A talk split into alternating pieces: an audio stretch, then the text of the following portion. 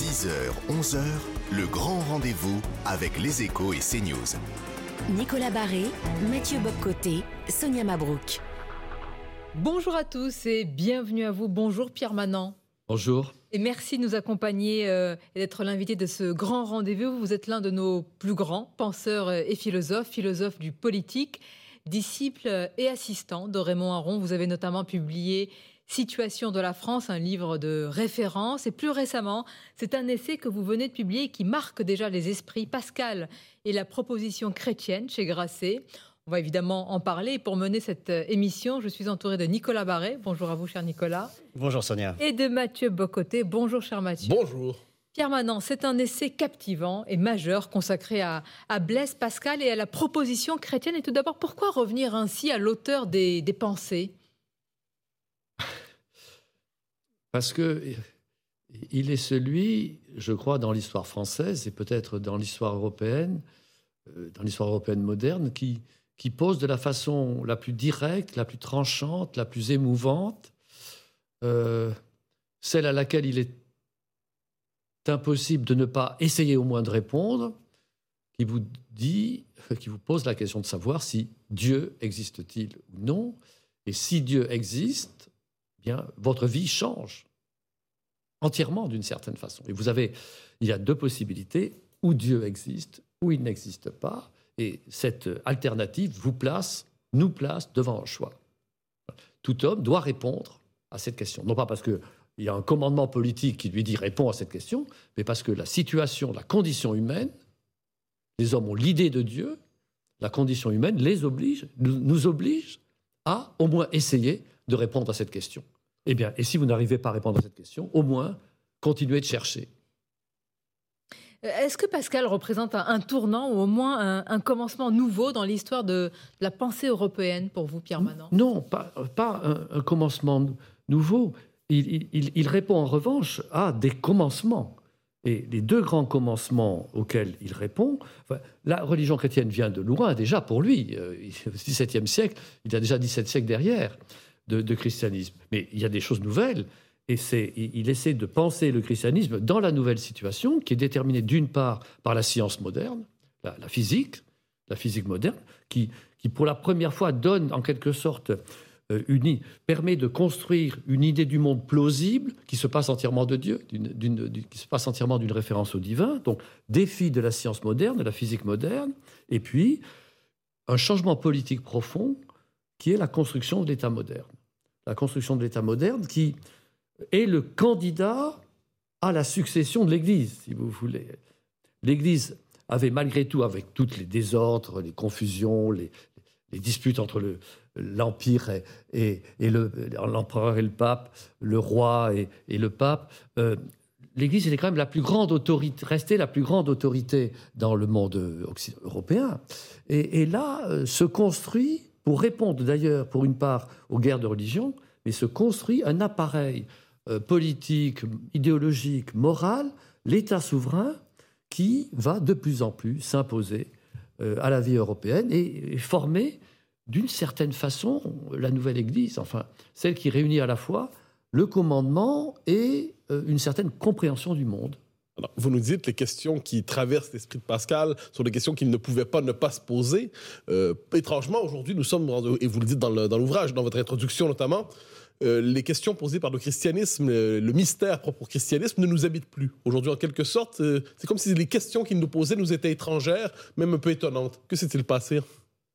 Ça reste énigmatique. Ça reste énigmatique. Ce, qui me frappe, c'est que nous, ne sommes plus dans, cette situation qu'on a connue XVIIIe, au XIXe siècle, le premier XXe, où en quelque sorte l'autorité de la doctrine chrétienne subissait les assauts des innovations de l'esprit européen. Alors j'ai parlé de la science moderne, on pourrait parler euh, de, des aspects de cette science, ce sera la théorie de l'évolution, ou alors la science, euh, la science biblique, la critique, historique euh, des, Écritures saintes, de ce qui était auparavant, ou de ce, qu'on a des, Écritures saintes. Bon, aujourd'hui, c'est ces attaques ou ces critiques de l'Église ont été euh, depuis longtemps subies, euh, acceptées. Euh, la, la, pensée chrétienne a, comment dire, s'est adaptée à cette nouvelle situation. Et je dirais que d'une certaine façon, elle a trouvé les moyens de, vivre avec ces, euh, ces traditions critiques. Bon, aujourd'hui, ce n'est pas du tout de cela qu'il s'agit. Il n'y a jamais eu autant de livres qui expliquent que la science et la religion s'accordent parfaitement et que même la science aujourd'hui, si on la lit bien, elle prouve Dieu. Bon, donc nous ne sommes plus dans la situation de, ces grands débats intellectuels. Il y a une immense fatigue. Euh, le christianisme, disons que euh, l'État moderne a, voulu euh, à ce point neutraliser, neutraliser la question religieuse à la suite des guerres de religion. Aujourd'hui, on craint que, d'une certaine façon, les querelles religieuses ne reviennent parmi nous en raison en particulier de l'installation d'une nombreuse population musulmane euh, en Europe. Et donc, euh, le, souci de, neutraliser absolument la question religieuse, de repousser la question religieuse dans, dans, un public, dans un privé, en quelque sorte, qui n'aurait plus aucune communication avec le public, est, extrêmement fort. Et donc, on va, euh, cet effort de neutralisation religieuse, religieuse de nos sociétés et euh, parvient à une sorte de, paroxysme qui fait que maintenant, oui, alors on se dit, bah, il y a toutes nos églises, l'élocution verbale, le, nom de nos, de nos enfants, le nom de nos rues, mais qu'est-ce qu'on en fait? Euh, Tout cela signale une présence publique de l'Église, euh, du, christianisme. tout cela nuit en quelque sorte à la neutralité de l'espace public. Et il y a une sorte d'emballement, d'emballement au nom de d'une idée vraiment euh, exagérée et déplacée de la laïcité, d'emballement de, la, de, la, de cet effort pour repousser la religion dans les marges de la société. Est-ce que vous diriez du coup que cet héritage de 20 siècles de christianisme est en quelque sorte aujourd'hui euh, trop lourd à porter dans les sociétés occidentales oui, trop lourd à porter. Euh, comment dire Les Lumières ont répondu a euh, un problème réel, n'est-ce pas? C'est que euh, le christianisme a apporté la notion de conscience. Et d'une certaine façon, il a apporté la liberté de conscience, parce que chaque être humain, chaque être humain pour le christianisme, chaque être humain a en lui euh, ce que le monde chrétien a appelé la conscience, c'est-à-dire une capacité de juger, de juger ses propres actions et les actions d'autrui, qui, si cette conscience est éclairée et conduite avec justice et justesse, en quelque sorte, euh, nous sommes capables de nous juger comme Dieu nous juge. C'est ça le sens de, la conscience chrétienne. Ça ne veut pas dire que notre sentiment subjectif est là, mais la conscience éclairée et, informée est capable de juger. Et c'est l'autorité la plus grande pour un chrétien. Mais d'autre part, cette conscience doit être en effet éclairée et instruite, et l'Église est chargée de cela. Alors évidemment, l'Église est une institution enseignante et commandante, et il y a une tension entre la conscience individuelle, qui est la condition de la vraie conversion chrétienne, la condition de la vie chrétienne, et l'autorité de l'Église, qui euh, se s'autorise en quelque sorte et est chargée de régler notre conscience.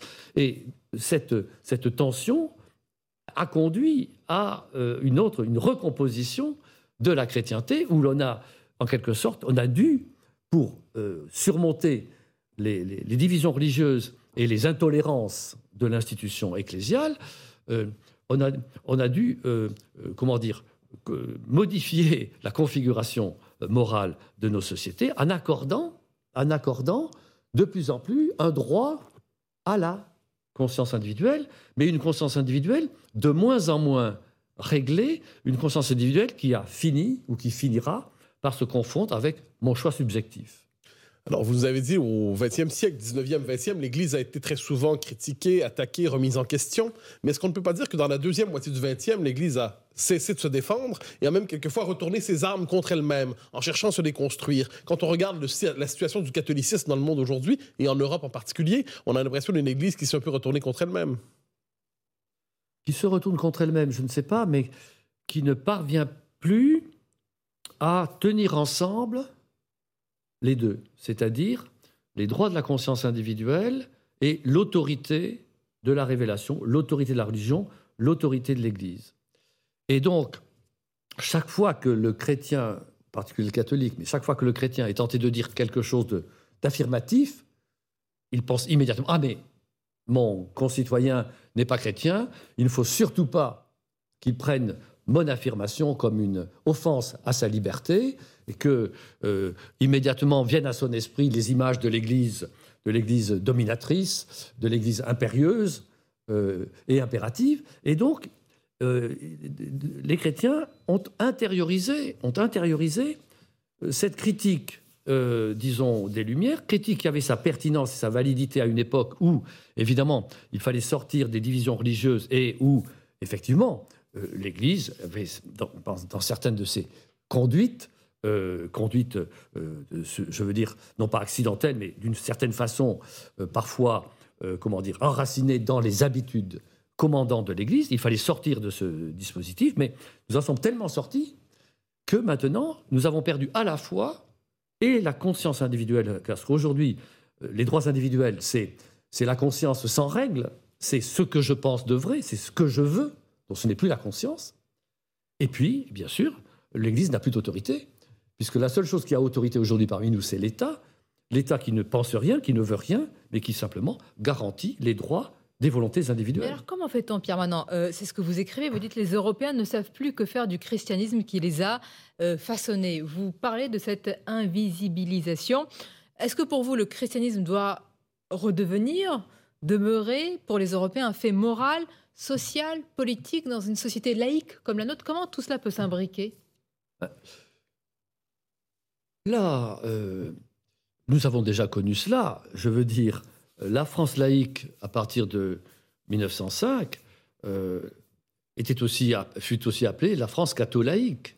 Il y avait une, il y a eu une, d'une certaine façon, un accommodement, un accommodement, un alliage finalement euh, assez réussi entre, d'une part, en effet, la séparation de l'Église et de l'État, disons les, l'influence sociale de l'Église, l'influence euh, éducative de l'Église a été, a été euh, contenue, affaiblie, repoussée dans certaines limites, mais l'Église restait une, comment dire, la, la, marque chrétienne et catholique de la France avait toute, a eu tout de même l'attitude pour se pour se déployer et pour, et pour s'exprimer. Cela jusqu'au début des années 60. Donc, euh, il n'y a pas incompatibilité entre un régime de laïcité et, un, et, une société très marquée religieusement. Il n'y a pas du tout d'incompatibilité. Aujourd'hui, ce qui est extraordinaire, c'est que moins euh, l'Église est présente, moins le christianisme est présent, plus on traque le moindre signe de présence chrétienne. On a l'impression que, que c'est, l'église de Torquemada ou l'église de, de, la Saint-Barthélemy, que sais-je, qui, qui, qui, qui, qui, nous menace. Quand vous voyez qu'on on, on, déplace une, une, statue de Saint-Michel ou qu'on ôte la croix sur une statue de pape, comme s'il y avait quelque chose de, d'attentatoire je ne sais quoi, dans la présence d'une croix dans l'espace, dans l'espace public. Quelle est l'explication profonde de ce paradoxe? C'est l'emportement d'une logique. C'est l'emportement d'une logique. Je, je, crois que c'est une, c'est une interprétation de plus en plus exagérée, franchement, de plus en plus ridicule. Mais enfin, ça, ça, devient une tyrannie ridicule. Le, tout signe religieux, surtout chrétien, n'est-ce pas, dans l'espace public, est, est euh, jugé attentatoire à la laïcité. Un des, un des ressorts de ce, de ce développement, bien entendu, c'est que euh, l'institution, une grande partie de l'opinion disent, si nous voulons euh, faire face aux problèmes posés par l'islam, surtout montrons notre impartialité en réprimant euh, toute manifestation on va en parler parce que c'est aussi un, jeu d'équilibre ou de déséquilibre, justement, avec ces, présences euh, religieuses, spirituelles également. On va marquer une courte pause, revenir aussi sur le rôle de l'Église sous l'égide du pape François. Comment ne pas en parler? À tout de suite sur Europe 1 et CNews. 10h, 11h, le grand rendez-vous avec les échos et CNews. Nicolas Barré, Mathieu Bobcoté, Sonia Mabrouk. Et nous poursuivons cette émission avec le penseur euh, Pierre Manant, auteur de Pascal et la proposition chrétienne chez Grasset. Depuis tout à l'heure, Pierre Manant, depuis le début de cette émission, euh, vous avez évoqué un petit peu l'embarras des Européens par rapport à un christianisme qui les a pourtant euh, façonnés. Vous évoquez aussi cette invisibilisation partout, d'ailleurs dans nos institutions, de toute trace chrétienne au nom de la laïcité. Mais au moment où on l'exige pour l'islam, peut-on la tolérer ou l'accepter pour le christianisme Ou alors peut-être qu'il y a un deux poids, deux mesures? Le problème est qu'il y a une question de l'islam.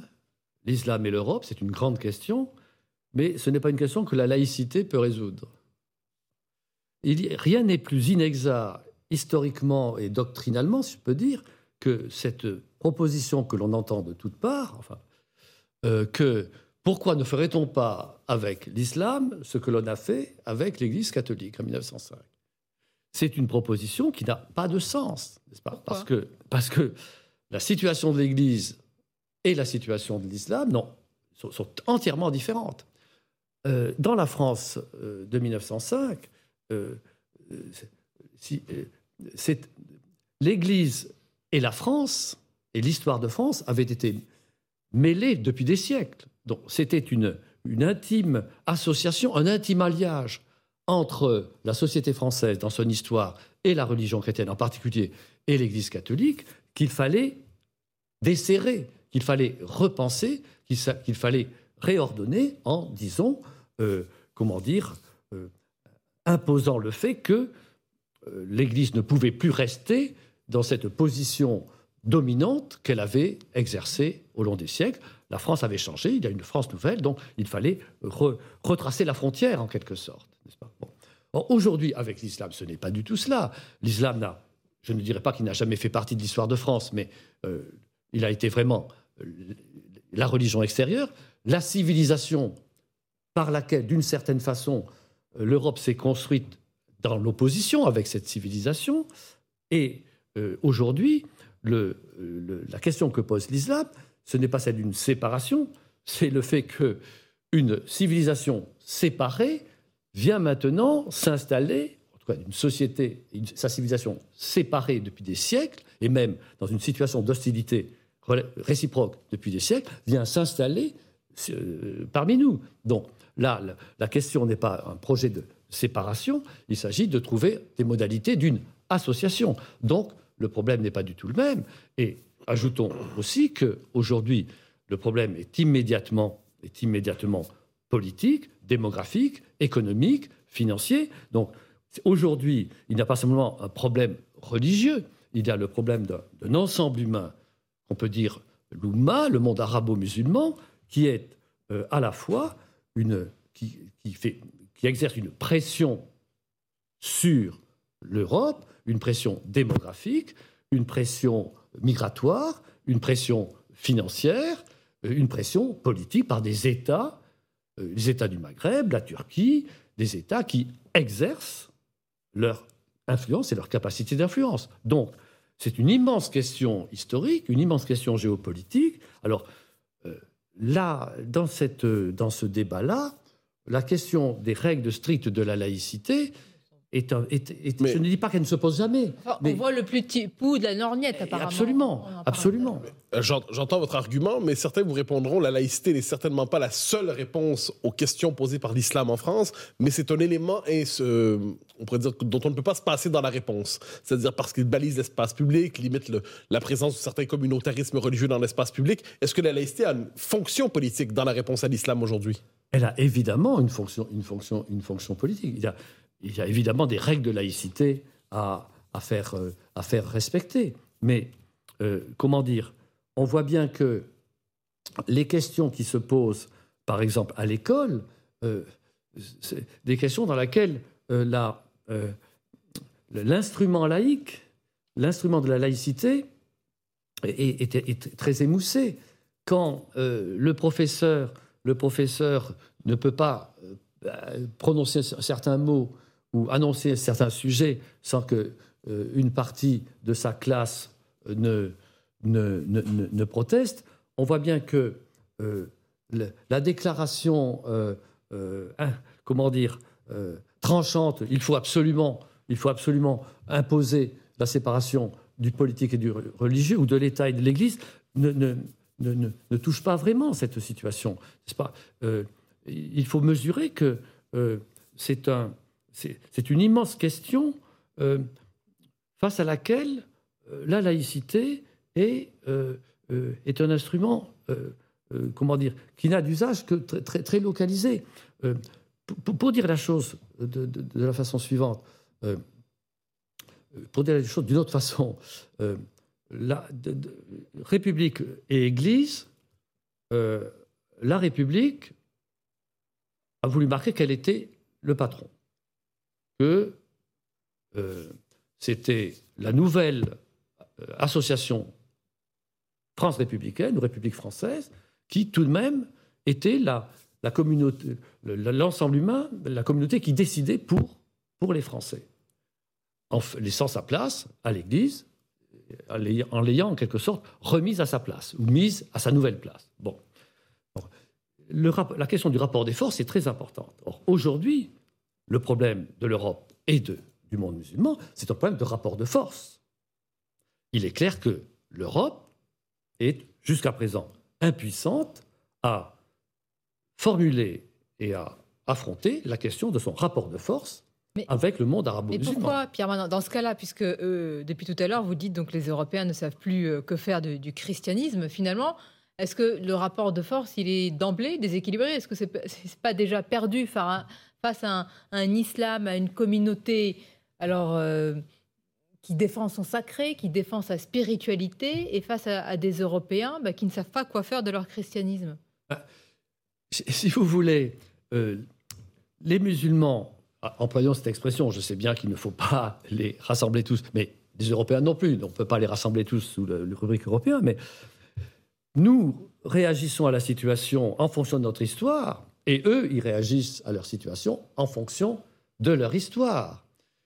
Nous avons des religions différentes et des histoires différentes, et, donc nécessairement la rencontre est extrêmement euh, délicate. Donc nous, nous avons trouvé une solution à, notre problème théologico-politique, comme disent les doctes, en, procédant à cette séparation dont nous avons parlé. Eux n'ont jamais pratiqué la séparation. Ça ne veut pas dire qu'ils n'avaient pas d'église qui, gouvernait, mais la religion musulmane était le présupposé de l'ensemble de, de l'Oumma, et, donc où le gouvernement est exercé, est exercé toujours nécessairement d'une façon. Vous, vous semblez nous dire qu'il y a une incompatibilité de fait je, ne, Deux visions. Incompatibilité. Euh, notre perspective sur le monde commun est très différente. Notre perspective est, très, est très, différente. Et donc, et je, souligne ce point, euh, pour, pour faire face à ces difficultés, il est très important de mesurer l'importance de la question de la force, n'est-ce pas? Et aujourd'hui, le problème de l'Europe, c'est qu'elle c'est qu'elle a entériné le fait qu'elle n'a pas le droit, qu'elle n'a pas le droit de tenir compte de cette question du rapport de force. Elle n'a pas le droit de d'exercer sa force pour diminuer la pression de l'islam. Et exercer sa force pour diminuer la pression de l'islam ne consiste pas nécessairement à traquer euh, à chercher à appliquer une règle euh, de laïcité, à, tracer une règle de laïcité, mais par exemple à contenir l'influence disproportionnée de certains États musulmans dans nos, dans nos pays. On comprend que c'est un, rapport euh, de force, euh, évidemment, qui transcende, qui en tout cas dépasse la seule question de la laïcité. On va continuer à en parler, insister cette fois-ci vraiment sur euh, le rôle de l'Église, le pape François, la morale humanitaire. Est-ce que ça tient lieu aujourd'hui de néo-christianisme? Toutes ces questions juste après la pause. 10h, 11h, le grand rendez-vous européen avec les échos et CNews. Nicolas Barré, Mathieu Boccoté Sonia Mabrouk. Merci à vous d'être avec nous euh, ce dimanche et surtout avec notre invité. Nous l'avons euh, présenté tout à l'heure, c'est ce qu'il est comme euh, l'un de nos plus grands penseurs, philosophes, philosophes du politique. Pierre Manant, la question vous est posée par Mathieu Boccoté. Alors, je vous poserai une question un peu brutalement, parce que c'est une phrase qui revient souvent. Est-ce que devant la présence de l'islam qui s'installe en Europe, l'Europe ne pourra répondre que s'il s'agit d'une Europe chrétienne? Non. ce que je crois, c'est que l'islam nous n'avons de chance de trouver un accommodement avec l'islam et l'islam n'a de chance de trouver un accommodement avec nous, c'est-à-dire d'abord un vivre ensemble, comme on dit aujourd'hui, harmonieux entre nos concitoyens musulmans, entre les Français musulmans et ceux qui ne sont pas euh, musulmans, l'islam ne trouvera sa place en France que s'il est clair pour tout le monde que notre pays n'est pas un pays musulman. Ceci est une formule très vague, mais tout le monde comprend ce que cela veut dire. Il faut, si nous nous trouvons dans une situation où nous avons le sentiment que si on laisse les choses se dérouler comme elles se déroulent depuis 30 ans, nécessairement, nécessairement, la présence musulmane, la pression musulmane, avec toutes ces composantes dont nous avons parlé, sera de plus en plus forte. Et il n'y aura pas d'issue dans un rapport de force si la situation prolonge ce rapport de force que dans lequel nous ne cessons de céder. C'est cela qui sera qui sera, sera déterminant. Certains pourraient, euh, Pierre maintenant je le précise, euh, euh, comment dire, rapporter vos propos à, des théories qu'ils qui, qui, dénoncent, hein, parce que là, en disant ça, vous parlez d'un basculement démographique et puis finalement civilisationnel que beaucoup contestent. Hein. C'est la fameuse théorie du, du grand remplacement. Je ne sais pas ce que vous entendez par, par théorie du, grand remplacement. les faits dont je parle sont des faits, sont des faits observable. Je, n'ai pas de, nom pour résumer cette théorie. Vous voyez d'ailleurs que j'ai beaucoup cherché mes mots, parce faut, il faut distinguer tous les, différents aspects de, notre, problème. Mais vous voyez ce qui s'est passé avec le, France-Maroc. À quel point ce match, ce match est devenu très vite la revanche, la revanche des, Arabes. On s'est mis à parler du peuple arabe comme si c'était un, fait. Un phénomène d'identification. Oui, un phénomène d'identification. Et, donc, non, mais tout cela pour dire que euh, cette question du, du, rapport de force, du retour en force de, du peuple arabo-musulman, euh, une, ce, n'est pas euh, mon fantasme, c'est ce que l'expérience chaque jour nous, il y a une question peut-être un peu taboue, mais est-ce que, l'Église, en tant qu'institution, ne porte pas aussi en elle-même une part de responsabilité dans sa marginalisation dans la bah, société Oui, non, ça, bien sûr. tout un tas d'affaires, mais... Non, non, mais euh, il, est, clair que l'Église n'est pas simplement une victime de, du, mouvement des choses et de la malveillance des, uns ou des autres. évidemment, euh, c'est une expérience que l'Église a fait, fait depuis 20 siècles. Euh, à quel point les, chrétiens sont euh, en défaut par rapport à, à leur vocation à, à, et à la, aux, attentes de, de, Dieu. Donc, euh, bien sûr, vous avez tout à fait raison. Alors, vous avez utilisé une formule assez marquante. Vous dites, il faut, pour que les, l'islam puisse s'installer en France, à tout le moins que les musulmans puissent y vivre euh, de manière heureuse, il doit être entendu que la France n'est pas, n'a pas vocation à devenir un pays musulman. Donc, n'est pas un pays musulman. Définition par la négative. Si vous deviez les définir positivement, il y a, et là on revient à votre question, il y a la proposition laïque, il y a pour ceux pour qui la France, ce sont les racines chrétiennes. Si vous deviez définir positivement ce que la France doit être devant cette réalité historique? Bah, j'ai bricolé une réponse euh, à cette question dans euh, dans le livre euh, que Sonia Mabrouk a, mentionné, j'ai dit, bon, euh, c'est une nation républicaine de marque chrétienne. Marque chrétienne, le terme n'est pas, c'est pas une, n'a pas de définition rigoureuse, mais nation de marque chrétienne, j'ajoute ou dans laquelle les juifs jouent un rôle éminent. Voilà.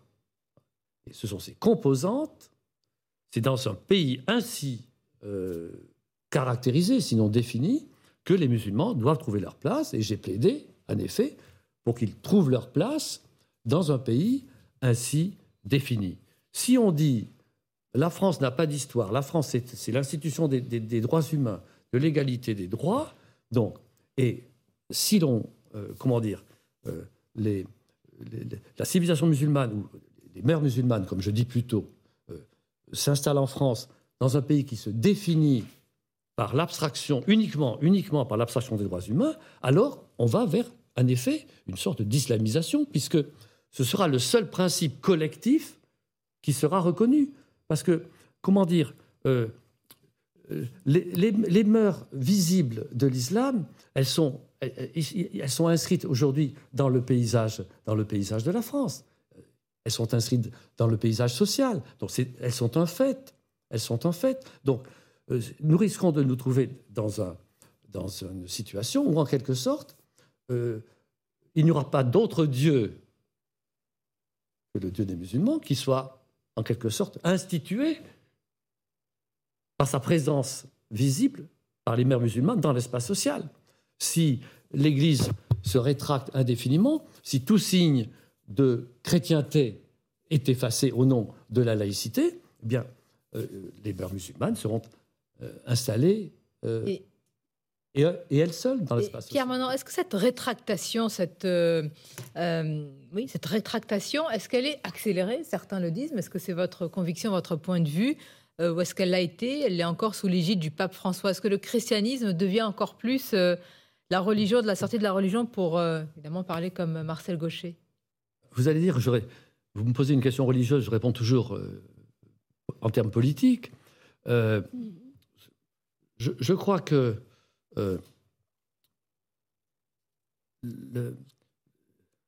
ce qui est ce qui est problématique dans la manière dont le pape François prend les choses, c'est que il, donne aux chrétiens une mission qu'il définit en termes politiques et non pas religieux. Il dit en somme, il y a un seul problème humain vraiment sérieux aujourd'hui, c'est l'émigration.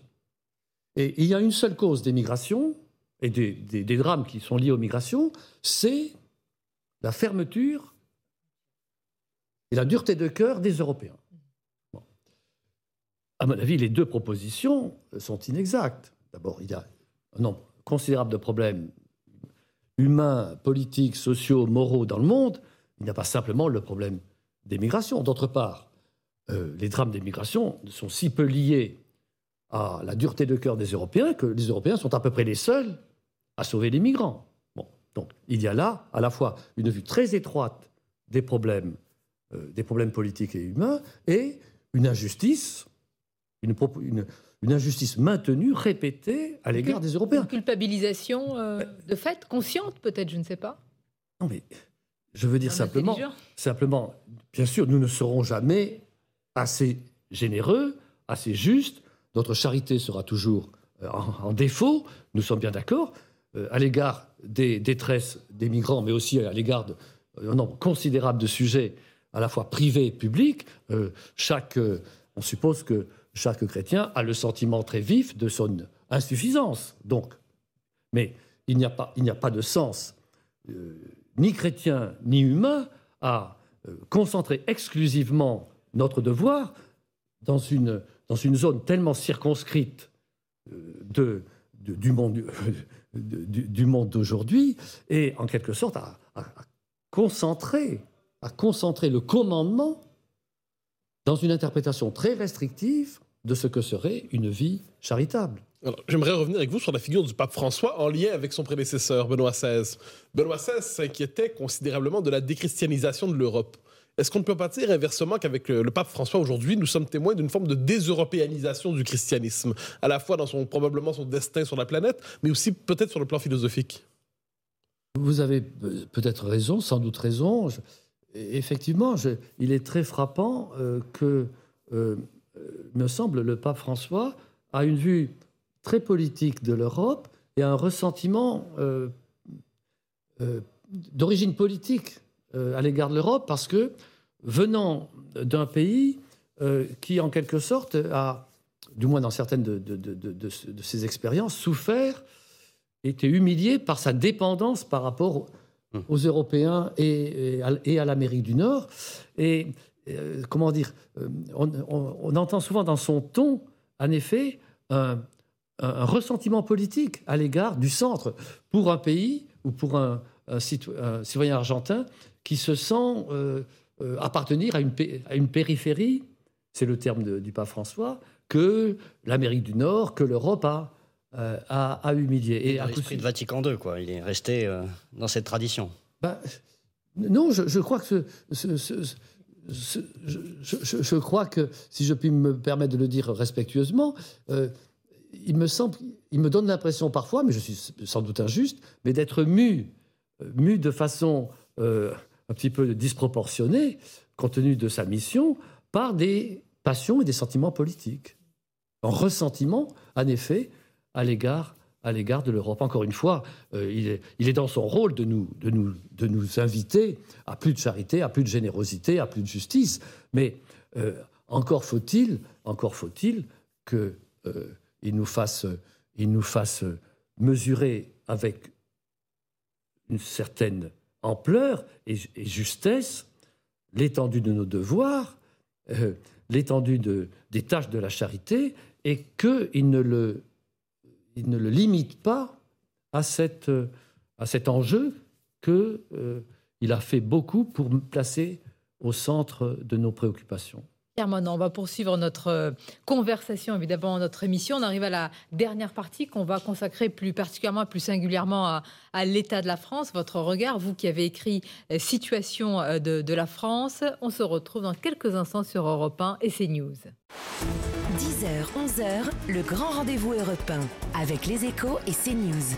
Nicolas Barré, Mathieu Boccoté, Sonia Mabrouk. Et en ce dimanche, nous poursuivons notre conversation avec notre invité, Pierre Manant. Je suis toujours entouré de Mathieu Bocoté et, Nicolas Barré.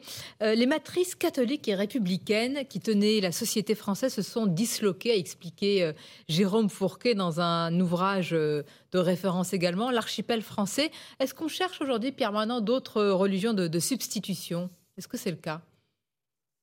Tout dépend de ce que vous appelez religion, religion de substitution il y a, bon, d'abord, euh, il y a l'islam dont, nous avons, parlé, qui n'est pas une religion de substitution, qui est une religion depuis, depuis des siècles, euh, et qui est une, religion d'une remarquable stabilité à travers, à travers les siècles. Et continuité et stabilité à travers les siècles. Beaucoup de désordre, comme dans toutes les affaires humaines, mais enfin, les, grandes composantes de l'islam sont très stables. Donc, euh, il y a cette religion qui n'est pas une religion de substitution, qui est nouvellement présente en Europe et, en France. puis il y a des, des alors faut-il l'appeler religion? Je ne sais pas, mais euh, des références qui deviennent sacrées et, exclusives, et en particulier euh, ce qu'on peut appeler la référence des droits individuels dont nous avons, que nous avons évoqué au début. Euh, aujourd'hui, ce qui est extraordinaire, c'est que rien ne peut résister au désir individuel. Rien n'est opposable au désir individuel. Et le désir individuel peut valoir contre quoi? Contre toute réalité collective ou même individuelle. En cela qu'il devient sacré, presque un tout. Il est, il est absolument sacré, c'est-à-dire il est absolument opposable. Il y a une infaillibilité une infaillibilité de, la volonté individuelle. Sauf peut-être une autre religion qui émerge aujourd'hui. Certains parlent d'un certain écologisme comme une religion de substitution et devant laquelle la volonté individuelle devrait s'effacer pour sauver Gaïa, presque dans un langage quelquefois un peu païen. Oui, oui, bien sûr. Ça, c'est une question, à, c'est une question euh, tout à fait importante. Mais euh, je, je, souligne ce point, euh, à quel point précisément le, quel, degré d'infaillibilité nous accordons euh, euh, à la volonté individuelle. Euh, il est aujourd'hui, il faut que nous n'acceptions rien qui nous soit donné par, Dieu, bien entendu, mais par la nature ou par la naissance. Donc, la distinction la distinction entre les sexes ne, peut pas être considérée comme une réalité objective qui a des effets, qui doit être accommodée, qui doit être institutionnalisée dans le monde commun. Il faut que le monde, le commun, le monde que nous euh, institutionnalisons, ne marque aucune, ne prenne aucunement en compte cette différence. Au nom du droit absolu, des, au nom des droits individuels au, nom du fait que, que, rien ne peut, ne peut euh, valoir contre euh, une volonté individuelle. Alors, donc, et en particulier, cette réalité majeure et première de l'existence humaine qui est la différence des sexes. Donc, elle est évidemment un des ennemis premiers de cette intronisation de la volonté individuelle. Et en même temps, voyez euh, à quel point cette, infaillibilité est poussée. Euh, si un individu est malheureux dans son sexe ou dans son genre, comme l'on dit, il a le droit, il a le droit absolu de d'en changer. C'est-à-dire que le sexe, le genre, n'existe pas, mais j'ai le droit d'en décider souverainement. Alors on dit, mais ça c'est totalement contradictoire, comment peut-on dire à la fois qu'il n'y a pas de différence entre les sexes ou les genres, mais que j'ai le droit de le choisir? Mais euh, la, contradiction est, vite résolue. C'est deux manières, c'est deux manières de dire que mon, euh, ma volonté est absolument souveraine, aucune réalité, aucune, aucune chose donnée ne peut résister à ce que je veux. alors la proposition chrétienne n'a aucune place dans, dans ce monde. Alors c'est plus que du nihilisme. Là, là, c'est vraiment à la pointe de la pyramide. C'est mon droit, c'est ainsi mon droit individuel. C'est mon droit individuel. Si vous voulez, le, ce qui, la, la grande, le grand changement, c'était que ce droit, individu, ce droit individuel avait servi à des constructions auparavant. Ça a été déclaré les droits de l'homme à la fin du XVIIIe siècle, mais ça a, permis de déconstruire l'ordre ancien, mais pour reconstruire un ordre collectif, un ordre nouveau, qui fut la République, qui fut la République. Mais aujourd'hui, euh, les, droits de l'homme séparés de l'homme, ça c'est une formule de Marx, ce n'est pas, pas de moi, les droits de l'homme séparés de l'homme n'ont plus de, de perspective de recomposition. Ils ne servent plus à recomposer un, commun nouveau, ils servent à assurer euh, le vouloir individuel dans sa souveraineté, que rien, que rien ne puisse valoir contre le vouloir individuel. Une question, Nicolas mais, mais, comment expliquez-vous le succès de ces thèses et plus largement de ce qu'on appelle le wokisme, en tout cas dans certains cercles, et notamment euh, dans le cercle universitaire? C'est la logique d'une idée. Euh, l'idéologie, c'est la logique d'une idée. C'est je, crois que c'est une formule d'Arendt. Enfin, en tout cas, la formule est, la formule est bonne. Euh, si vous voulez, toutes les idées humaines, enfin, on, on parle beaucoup des, vertus chrétiennes devenues folles, mais toutes les idées humaines deviennent folles lorsqu'elles sont suivies trop loin. Donc toute idée de justice peut, être, peut conduire à la pire injustice. Donc toute idée juste peut conduire aux pires euh, aberrations. Mais le, L'idée des droits a toujours fait partie de notre, de notre monde moral depuis au moins deux siècles, et même euh, depuis plus longtemps. Mais il y avait toujours d'autres éléments pour, pour, pour nourrir, euh, enrichir euh, notre compréhension du monde moral.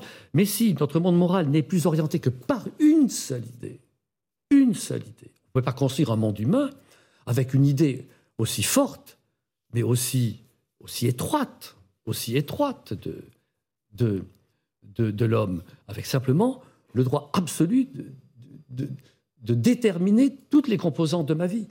Rien ne peut valoir contre ce que je veux. Alors si vous voulez construire un monde sur cette base, bon courage. Alors, vous avez peut-être lu récemment un échange entre Michel Houellebecq et Michel Onfray sous le signe décadence, point d'interrogation. Ce que vous nous décrivez, perte du collectif, perte du substantiel, perte du commun, réduction de l'homme à sa volonté toute puissante, est-ce que vous nous décrivez à votre manière une décadence ou ce terme ne fait pas partie de votre vocabulaire?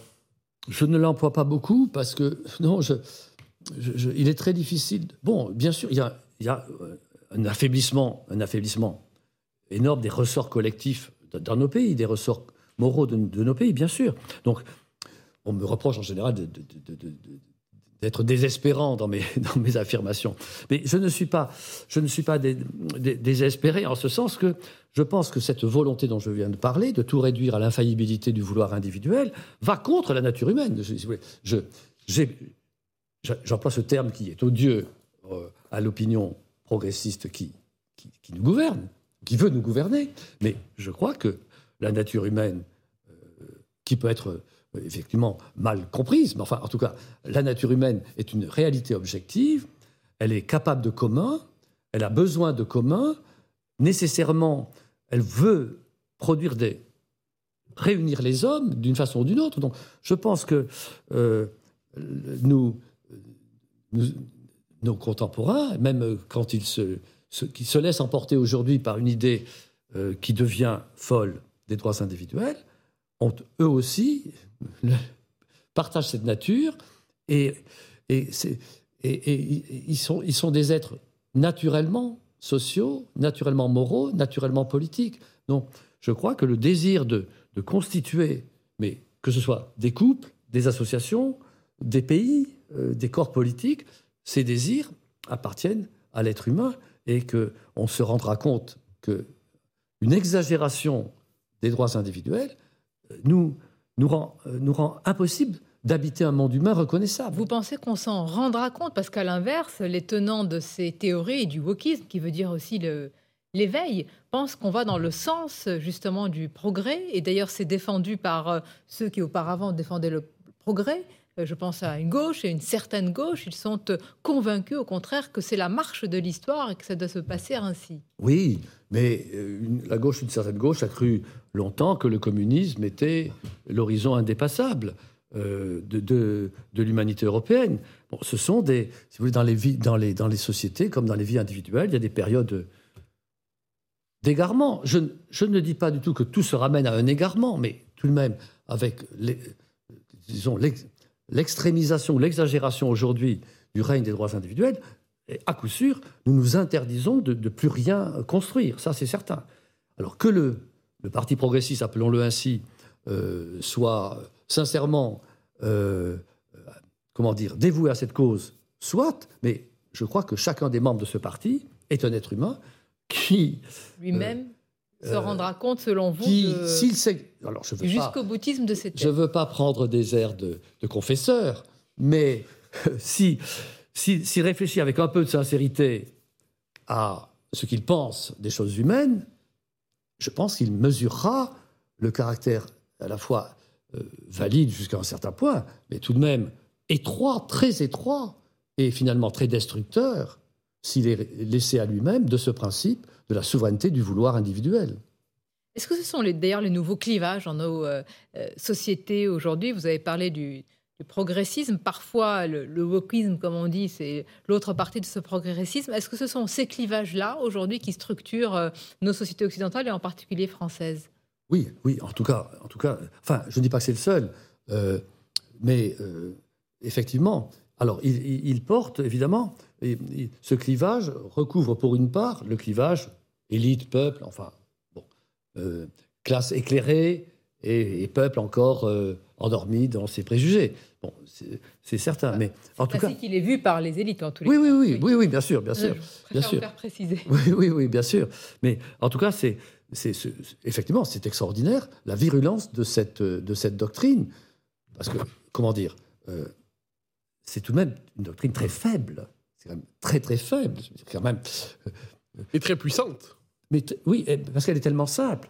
Tellement simple. Mais ce qui est étonnant, c'est que dans votre monde, qui est celui de la recherche, de l'université, cette doctrine, euh, qui est normalement convenablement équipée pour euh, opposer oui, des résistances... Vous savez bien que les, les grandes folies hum. euh, humaines ont été principalement nourries par hum. les intellectuels, ou ce qu'on appelle les intellectuels, évidemment, puisque les idées, c'est la, profession des intellectuels, c'est à cela qu'ils dévouent euh, leur, euh, leur vie, n'est-ce pas? Donc, ce sont ceux qui sont les plus susceptibles d'être entraînés hmm. par la logique d'une idée.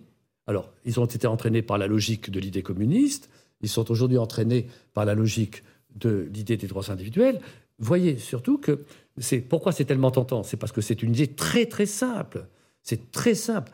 Toutes les choses communes, une question morale, une question politique, ça demande une analyse. Les notions ne sont jamais, ce ne sont pas des idées claires et distinctes. Une chose commune, qu'est-ce que la République? Vous ne pouvez pas répondre en, un mot. Mais qu'est-ce que je veux? J'ai le droit de vouloir? Et, ma, volonté, c'est mon droit? Ça, c'est simple, ça, c'est clair. Et on essaie de tout reconstruire à partir de ce, de ce, de cette évidence, de, de, ce de cette supposée évidence. Vous l'avez dit, vous n'êtes pas désespéré, euh, même si vous êtes peut-être pessimiste. Vous nous dites que vous n'êtes pas désespéré parce que la nature humaine, euh, euh, exige que nous formions des couples, des associations, des pays en tant que tels. Si vous voyez dans la situation inquiétante des temps présents des ferments d'espérance, vous avez nommé la nature humaine, pourriez-vous nommer quelques autres éléments qui vous amènent à ne pas être désespéré? Écoutez, je suis dans un pays où j'ai plaisir à vivre, dans une société où j'ai beaucoup d'amis, où je parle, j'échange avec des, idées avec beaucoup de mes concitoyens ou de mes collègues, y compris avec des défenseurs du progressisme dont nous avons parlé. Et je crois que nous réussissons à nouer euh, des relations à la fois intéressantes intellectuellement et amicales sur le plan personnel. Donc notre vie, Dieu merci, euh, n'est pas, euh, n'est pas, n'est pas entièrement soumise à cette, à cette souveraineté, des, à cette idéologie de la souveraineté des, des, des droits individuels. Nous ne cessons de, de, de, de mesurer la, la, fécondité et, la, et même la, une certaine bonté de la nature humaine. Eh bien voilà donc les, les ferments du, du, sursaut, il faut l'espérer. Merci Pierre Manant. Merci à vous. Merci d'avoir passé cette, euh, cette, heure en notre compagnie. Je rappelle le titre de votre ouvrage, Pascal et la proposition chrétienne chez Grasset. Je remercie évidemment mes camarades, Mathieu Bocoté et Nicolas Barret. Et à vous tous qui nous regardez, un très bon dimanche à vous. Joyeux Noël, très bonne fête, le meilleur pour vous évidemment et vos familles. Et à très bientôt. 10h, 11h, le grand rendez-vous européen.